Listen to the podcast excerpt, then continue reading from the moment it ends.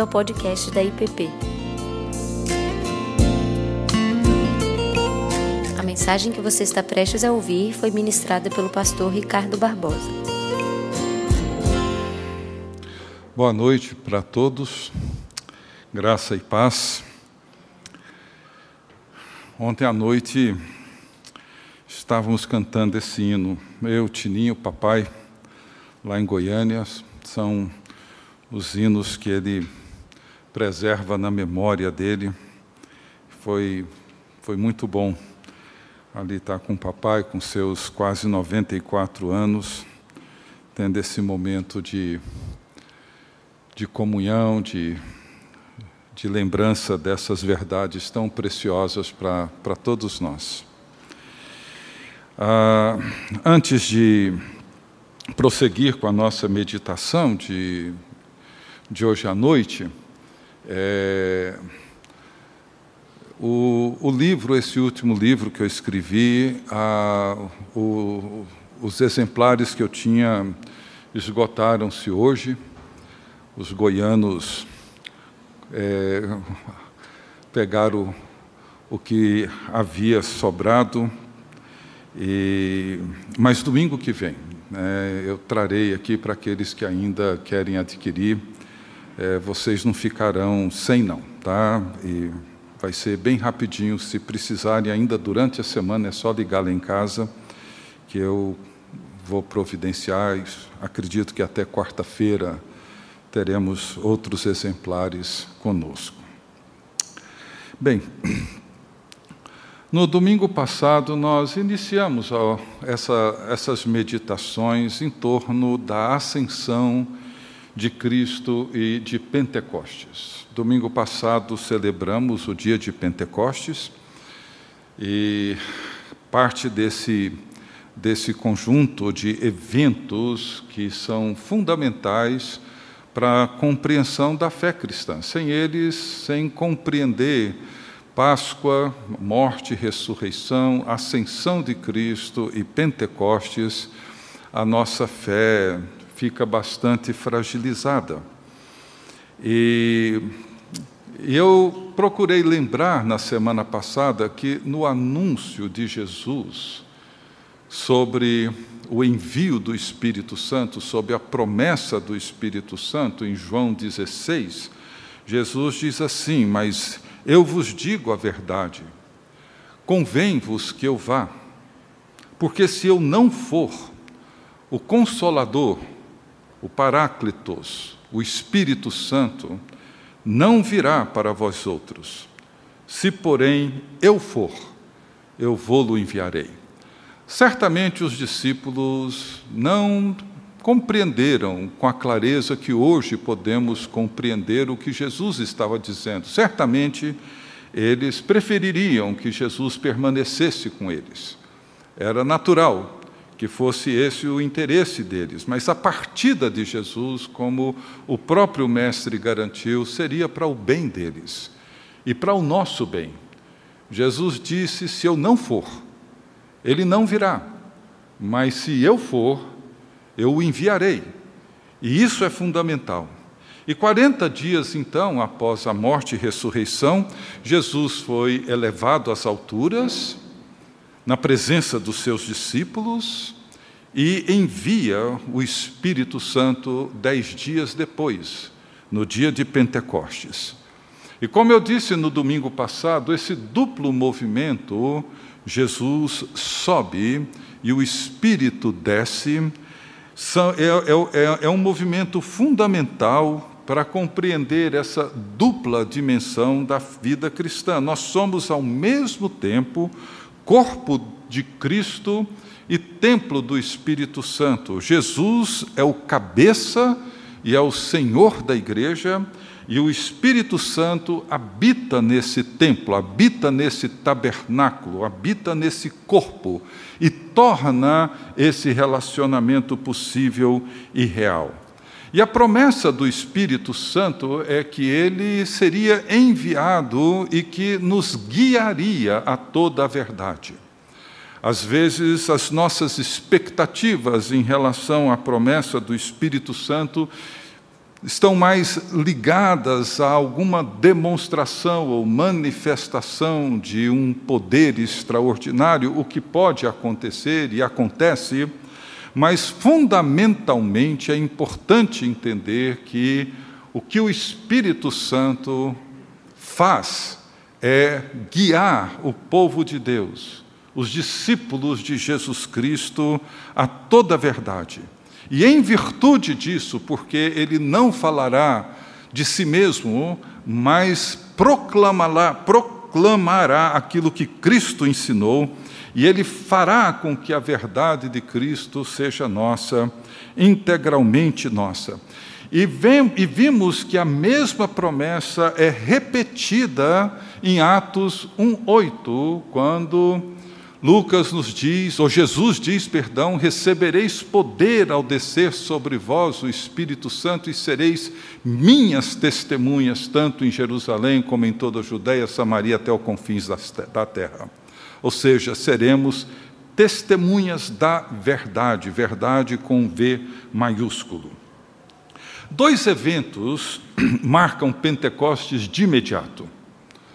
O primeiro foi que todos que estavam ali no cenáculo ficaram cheios do Espírito Santo e passaram a falar em outras línguas, segundo o Espírito Santo lhes concedia que falassem. E o segundo evento que marcou Pentecostes foi o discurso, o sermão de Pedro. Nesse primeiro evento, nós vimos que Jesus, segundo Paulo em Efésios, ele subiu e levou cativo o cativeiro e concedeu dons aos homens. Em Pentecostes, o Espírito concede aos discípulos de Jesus, reunidos ali no centro de Jerusalém, que comunicassem, que proclamassem em todas as línguas do povo que estava reunido ali em Pentecostes, e eram partos, medos, elamitas, naturais da Mesopotâmia, Judéia, Capadócia, Ponto, Ásia, Frígia, Panfilha, Egito, Líbia, e mediações de Cirene, romanos, etc., etc. Havia uma multidão de gente de vários lugares, e o Espírito concedeu que aqueles discípulos, homens e mulheres simples, pessoas de pouca formação, a maioria deles certamente, fossem usados pelo Espírito para proclamar a verdade de Deus e as grandezas de Deus a todas as línguas e nações, conforme havia sido prometido no versículo 8 do primeiro capítulo.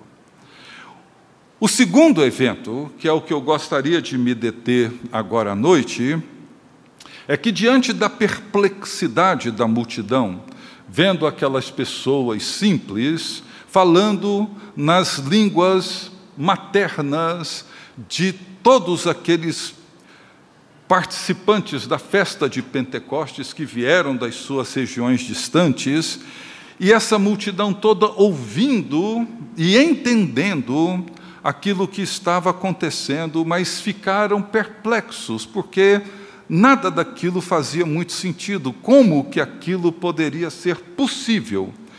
E diz Lucas que Pedro se levantou e, em alta voz, ele proclama a verdade.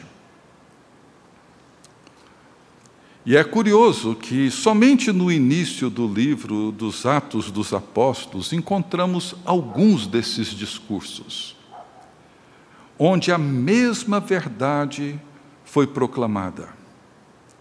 Foi por causa desses discursos e por causa dessa verdade que Pedro e os demais apóstolos, diante das ameaças das autoridades, afirmaram que antes importa obedecer a Deus do que aos homens.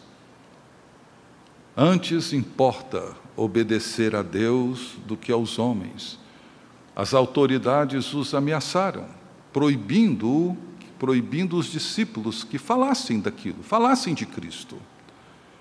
E eles colocando a vida e a liberdade deles em risco. afirmaram: antes importa obedecer a Deus do que aos homens. É isso que o Espírito Santo veio fazer. Eu queria ler com vocês em Atos 2, dos versos 22 até o verso 36. Atos 2, 22 a 36. Essa parte do discurso ou do sermão de Pedro. Diz assim a palavra de Deus: Varões israelitas, atendei a estas palavras. Jesus, o Nazareno, varão aprovado por Deus diante de vós com milagres, prodígios e sinais, os quais o próprio Deus realizou por intermédio dele entre vós, como vós mesmos sabeis, sendo este entregue pelo determinado desígnio e presciência de Deus, vós o mataste, matastes, crucificando-o por mãos iníquas, ao qual, porém, Deus ressuscitou, rompendo os grilhões da morte, porquanto não era possível fosse ele retido por ela. Porque a respeito dele diz Davi: Diante de mim via sempre o Senhor, porque está à minha direita, para que eu não seja abalado. Por isso, se alegrou meu coração e a minha língua exultou. Além disto, também a minha própria carne repousará em esperança, porque não deixarás a minha alma na morte, nem permitirás que o teu santo veja corrupção. Fizeste-me conhecer os caminhos da vida, encher-me-ás de alegria na tua presença. Irmãos, Seja-me permitido dizer-vos claramente a respeito do patriarca Davi, que ele morreu e foi sepultado, e o seu túmulo permanece entre nós até hoje. Sendo, pois, profeta e sabendo que Deus lhe havia jurado que um dos seus descendentes se assentaria no seu trono, prevendo isso, referiu-se à ressurreição de Cristo, que nem foi deixado na morte, nem seu corpo experimentou corrupção. A este Jesus, Deus ressuscitou, do que todos nós somos testemunhas. Exaltado, pois, à destra de Deus, tendo recebido do Pai a promessa do Espírito Santo, derramou isto que vedes e ouvis. Porque Deus, porque Davi não subiu aos céus, mas ele mesmo declara: Disse o Senhor ao meu Senhor: Assenta-te à minha direita, até que eu ponha os teus inimigos por estrado dos teus pés. Esteja absolutamente certa, pois, toda a casa de Israel, de que este Jesus, a este Jesus que vós crucificastes, Deus o fez Senhor e Cristo. Deus bendito, abençoa-nos na meditação da tua palavra, dá-nos ouvidos para ouvir, mente para compreender e coração para crer. Em nome de Jesus oramos. Amém. O Espírito Santo, ao ser derramado sobre os discípulos em Pentecostes, enche todos eles da presença do próprio Cristo, de poder, para serem testemunhas de Jesus. Pedro, um mesmo discípulo que poucas semanas antes havia negado que conhecia Jesus, com receio de sofrer as mesmas consequências, as, a mesma prisão do seu mestre, agora com uma nova coragem e uma nova liberdade e uma nova cor, é, compreensão decorrente da presença do Espírito, ele levanta e com voz alta, com voz bem alta, ele proclama a verdade sobre Jesus para todos os presentes e depois para as mesmas autoridades que prenderam Jesus. Guiar a toda a verdade, em última instância, é conduzir o povo, conduzir a igreja de Jesus Cristo e conduzir todos aqueles com os quais convivemos, trabalhamos, a compreender a verdade revelada em Jesus Cristo. Jesus é a verdade. E Jesus revelou a verdade, a verdade sobre Deus, a verdade sobre a vida, a verdade sobre a redenção, a verdade sobre o perdão, a verdade sobre tudo o que nos é necessário Eu sou a verdade, Ele é a revelação dessa verdade, ou seja, ser guiado, conduzido a toda a verdade, é ser guiado e conduzido a Cristo, para Cristo e viver por Ele. E acerca dessa verdade, nesse sermão de Pedro, um sermão que você lê em menos de cinco minutos, pelo texto que nós temos aqui, Pedro deixa claro que tudo aquilo que Jesus fez, e tudo aquilo que Jesus ensinou, tudo aquilo que ele falou, toda a sua vida, diz respeito a Deus e diz respeito ao propósito redentor de Deus, porque essa é a verdade para a qual nós precisamos ser conduzidos sempre. Versículo 22 ele diz: Atendei a estas palavras, Jesus o Nazareno, varão aprovado por Deus. É isso que Pedro agora insiste e afirma. Jesus não foi um aventureiro, não foi mais um profeta, não foi um Messias, um embuste qualquer. Jesus é aquele que foi aprovado por Deus, a forma como ele interpretou a lei, a maneira como ele apresentou a ética do reino de Deus, a forma como ele revelou e apresentou a realidade do pecado, a reconciliação, tudo isso diz respeito ao propósito de Deus e tudo isso teve a aprovação divina. Isso é muito importante. Às vezes queremos separar uma coisa da outra, mas quando Pedro diz, ele foi um varão, um homem aprovado por Deus, tudo, absolutamente tudo, o que ele fez, o que ele falou, o que ele ensinou, teve a aprovação de Deus. Essa é a verdade que o Espírito Santo nos guia para compreender e viver. Segundo, no mesmo verso 22, ele diz assim: varão aprovado por Deus diante de vós, com milagres, prodígios, sinais, os quais o próprio Deus realizou por intermédio dele entre nós. Veja que todos os milagres, prodígios, sinais que Jesus realizou foram em virtude do poder de Deus atuando através do Filho unigênito.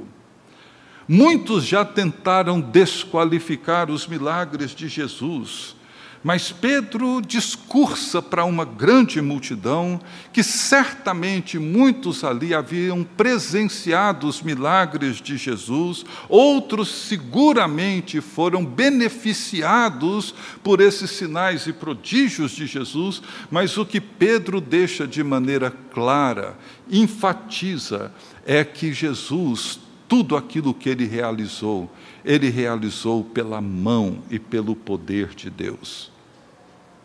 Sempre existiram aqueles que em algum momento tentam desqualificar os milagres de Jesus. Pedro diz: não, tudo aquilo foi feito pela mão de Deus e pelo poder de Deus. Terceiro, no verso 23, ele diz assim: sendo este entregue pelo determinado desígnio e presciência de Deus, vós o mataste, crucificando-o por mãos de iníquos. Tudo o que aconteceu com ele, incluindo o seu sofrimento, sua paixão, sua morte, tudo isso foi conduzido, foi determinado pelo propósito de Deus, pelo desígnio e presciência de Deus. Nada, absolutamente nada aconteceu por acaso. Não, for, não, foram forças políticas e religiosas que prenderam, açoitaram, condenaram e crucificaram Jesus. Não foi Pilatos quem o condenou. Embora essas forças tenham existido, embora Pilatos tenha conduzido o julgamento, Pedro afirma que tudo o que aconteceu não foi por causa da perversidade de Pilatos, da multidão gritando crucifica-o, crucifica-o, não. Ele diz que tudo o que aconteceu foi exatamente conforme o próprio Deus havia determinado. Jesus não foi um mártir, alguém que sofreu nas mãos de pessoas perversas. Para Pedro, e a verdade que importa é que ele foi o Filho de Deus, enviado pelo próprio Deus para realizar os propósitos determinados pelo próprio Deus. Nada aconteceu por forças externas e estranhas. Em quarto lugar, nos versos 23 e também no verso 32, Pedro diz assim: Vós o matastes, crucificando por mãos de iníquos, ao qual, porém, Deus ressuscitou rompendo os grilhões da morte, porquanto não era possível fosse ele retido por ela. E no verso 32 diz: A este Jesus Deus ressuscitou, do que todos nós somos testemunhas. Veja aqui, mais uma vez, Deus, Deus, Deus, do começo ao fim. Foi Deus quem o ressuscitou dentre os mortos. Foi o poder de Deus que fez com que o Filho de Deus fosse tirado da sepultura e ressuscitasse num corpo glorioso. Portanto, além dos ensinos e dos milagres de Jesus, a ressurreição, a paixão, o sofrimento, esse evento que foi o clímax de todo esse processo, na vocação e na missão de Jesus, Pedro deixa claro: embora ele tenha padecido por mãos de pessoas iníquas, Deus o ressuscitou dentre os mortos pela sua mão forte e poderosa. Verso 33, em quinto lugar, ele diz assim: Exaltado, pois, a destra de Deus, tendo recebido do Pai a promessa do Espírito Santo derramou isto que vedes e ouvis, ou seja, exaltado à direita de Deus. O próprio Deus o exaltou e o colocou no trono do universo, de onde ele reina e intercede por todos nós. E de lá ele envia o Espírito Santo, que fez aquilo que todos estavam vendo e ouvindo, e ele disse: dessa e desse processo todo, nós somos testemunhas da ressurreição e de tudo isso que Deus, o Pai, tem feito no Filho e através do Filho. E por fim, no verso 36, ele diz: Esteja absolutamente certa, pois, toda a casa de Israel, de que a este Jesus que vós crucificastes, Deus o fez, Senhor e Cristo. Veja, meus queridos, o centro de todo o sermão de Pedro é uma coisa só: Jesus Cristo, Filho de Deus, atuou pela mão de Deus, viveu pelo poder de Deus, fez tudo o que fez por Deus, o Pai, morreu e ressuscitou pelo poder de Deus, foi exaltado, colocado num trono acima de todo principado e potestade. E este Jesus que vós crucificastes, Deus o fez Senhor e Cristo. Veja que aqui Pedro usa dois títulos. O primeiro, um título real, fez dele o Kyrios, o Senhor, e fez dele o Cristo, que tornou-se um nome, um título que virou um nome e um nome que virou um título. Senhor e Cristo. E aqui Pedro reconhece como Deus. E isso é muito importante para nós entendermos essa verdade para a qual o Espírito Santo nos conduz, não só para compreendê-la, mas para proclamá-la. Então, esse mesmo discurso, como eu já disse, ele foi apresentado várias outras vezes no livro dos Atos dos Apóstolos, por Pedro, por João, por Estevão, por Paulo, o mesmo discurso, todos afirmaram perante o povo e perante as autoridades a mesma verdade, ora sendo ameaçados de prisão, ora sofrendo açoites e privações, mas eles apresentaram essa verdade porque é essa verdade que redime, é essa verdade que salva. Essa é a verdade central em todos esses discursos, em todos esses sermões. Jesus Cristo, enviado por Deus, morreu numa cruz por causa do nosso pecado, para cumprir o propósito de Deus, para realizar a nossa redenção. Deus o, o ressuscitou dentre os mortos, o exaltou, fez dele Senhor de todo o universo. É isso que o Espírito Santo faz quando ele é derramado na igreja em Pentecostes. No entanto, Naquele tempo, como hoje, em todas as épocas, sempre existiram aqueles que se opõem a essa verdade. É claro, é, é, é esperado. Às vezes de forma violenta, como vemos registros no livro de Atos, inúmeras vezes, eles sofreram ameaças físicas por causa dessa verdade, outras de forma bem sutil e sempre existiu esse risco, inclusive por parte do, dos próprios cristãos. Se lemos as cartas das, das, igrejas no Apocalipse, se lemos as duas cartas que Paulo escreve a Timóteo, a grande preocupação de, Timóteo, de, de, de Paulo era de cristãos dentro das igrejas que começavam a mudar o tom dessa verdade talvez tentando torná-la mais palatável, quem sabe mais politicamente correta, aceitável, para não sofrerem as represálias, as pressões tão comuns. E muitas vezes somos tentados a mostrar um Jesus sem cruz, uma vez que a cruz sempre foi ofensiva não só naquele tempo, mas também, talvez, sobretudo, para as mentes modernas. A exortação de Paulo sobre isso em Filipenses 3 é impressionante e é bastante contundente. Paulo, ah, Paulo diz assim, irmãos, sede imitadores meus e observai os que andam segundo o modelo que tendes em nós, pois muitos andam entre nós, veja, dos quais repetidas vezes eu vos dizia, e agora vos digo, até chorando, que são inimigos da cruz de Cristo. O destino deles é a perdição, o Deus deles é o ventre, e a glória deles está na sua infâmia, visto que só se preocupam com as coisas terrenas, pois a nossa pátria está nos céus, de onde também aguardamos o Salvador, o Senhor Jesus Cristo. Veja que muitas vezes essas pessoas não são inimigas dos ensinos de Jesus.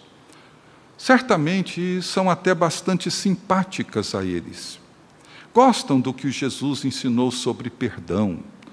Gostam do que Jesus ensinou sobre mansidão, bondade, misericórdia, compaixão, amor. Não negam a beleza do ensino de Jesus. Tudo isso é muito apreciado, mas são inimigos da cruz. A cruz é ofensiva. E é esse o problema que Paulo levanta. No entanto, nós não devemos jamais nos esquecer de que nós somos salvos não pelo maravilhoso ensino de Jesus, nem pelos seus milagres impressionantes, maravilhosos. Nós fomos salvos pela sua morte. Por isso que essa é a verdade que importa. Veja, nós somos reconciliados com Deus pela morte de Jesus Cristo, Paulo diz: porque se nós, quando inimigos, fomos reconciliados com Deus mediante a morte do seu filho, muito mais, estando já reconciliados, seremos salvos pela sua vida. Nós fomos batizados na morte de Jesus Cristo. Ou porventura ignorais que todos nós que fomos batizados em Jesus Cristo, fomos batizados na sua morte? Pergunta Paulo. Fomos, pois, sepultados com ele na morte pelo batismo, para que, como Cristo foi ressuscitado dentre os mortos pela glória do Pai, assim também andemos nós em novidade de vida. Fomos batizados na Sua morte, participamos da Sua morte, a fim de participar da Sua ressurreição. E foi pela cruz e pela morte de Jesus Cristo que o diabo foi definitivamente derrotado. Visto, pois, que os filhos têm participação comum de carne e sangue, destes também ele igualmente participou, para que por sua morte destruísse aquele que tem o poder da morte, a saber, o diabo. Hebreus 2,14. O centro da verdade, o centro dela, é a cruz do Calvário tudo aquilo que aconteceu antes, tudo aquilo que aconteceu depois. É fundamental, importantíssimo. O ensino de Jesus, os sinais, os prodígios de Jesus, suas parábolas, tudo o que ele ensinou, a sua paixão, o seu sofrimento, sua ressurreição, sua ascensão, Pentecostes, tudo isso é importante. Mas a cruz é o clímax daquilo que Jesus fez, porque ali no Calvário é onde a verdade foi revelada e proclamada e afirmada, porque foi ali que o diabo, o pai da mentira, foi definitivamente derrotado. Então, meus queridos irmãos e irmãs, essa é a verdade.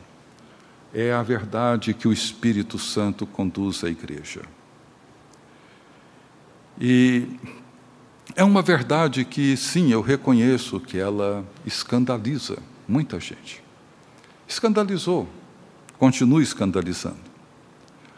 Transformar Jesus num mártir, ou num, usando uma palavra mais moderna, num influenciador de boas maneiras, de boas virtudes, é negar é negar o Espírito Santo, negar a obra do Espírito Santo e, sobretudo, negar a Cristo e a única verdade que importa ao ser humano.